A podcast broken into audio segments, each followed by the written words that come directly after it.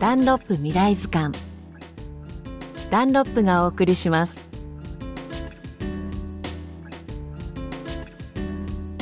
こんにちは。吉田美穂です。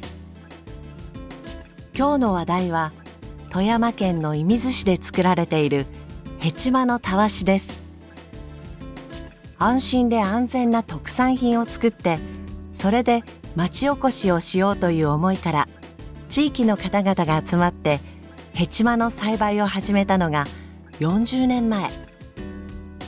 農薬や化学肥料は使わずにそれこそ最初は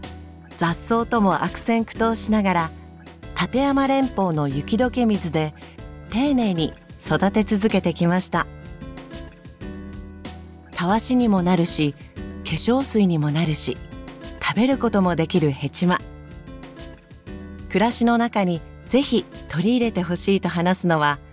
ヘチマ産業の代表を務める滝田修正さんです。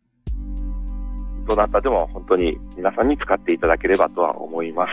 まあ、お子様たちですね、子供たちも学校でヘチマを栽培して観察したりもしてると思うんですけども、実ったヘチマをそのままにして収穫しないところも結構多いと聞いてるので、ぜひ子供たちにそういう収穫の体験とかですね、たわしにして、実際にヘチマを使って体を洗ってみるとか、ね、使っててボロボロになったら土に、ね、戻せば土に帰るということで、環境にも配慮できるということで、ぜひ使ってもらいたいなと。もう本当にヘチマが求められてる時代になってきたかなという気はしますね。ずっと昔から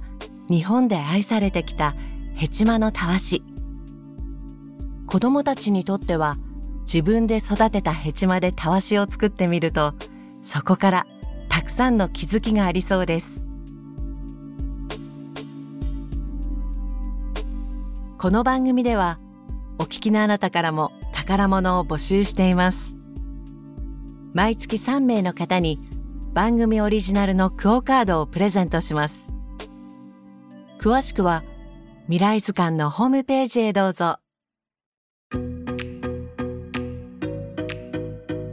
100年後の子どもたちに日本の美しい文化や自然を伝えたい。そんな思いからダンロップが取り組んでいる環境保護活動。チームエナセーブ未来プロジェクト。低燃費タイヤエナセーブシリーズの売り上げの一部を活用して2013年から日本ユネスコ協会連盟とともに全国各地で取り組んでいます。これからも地球と人の明日を守るために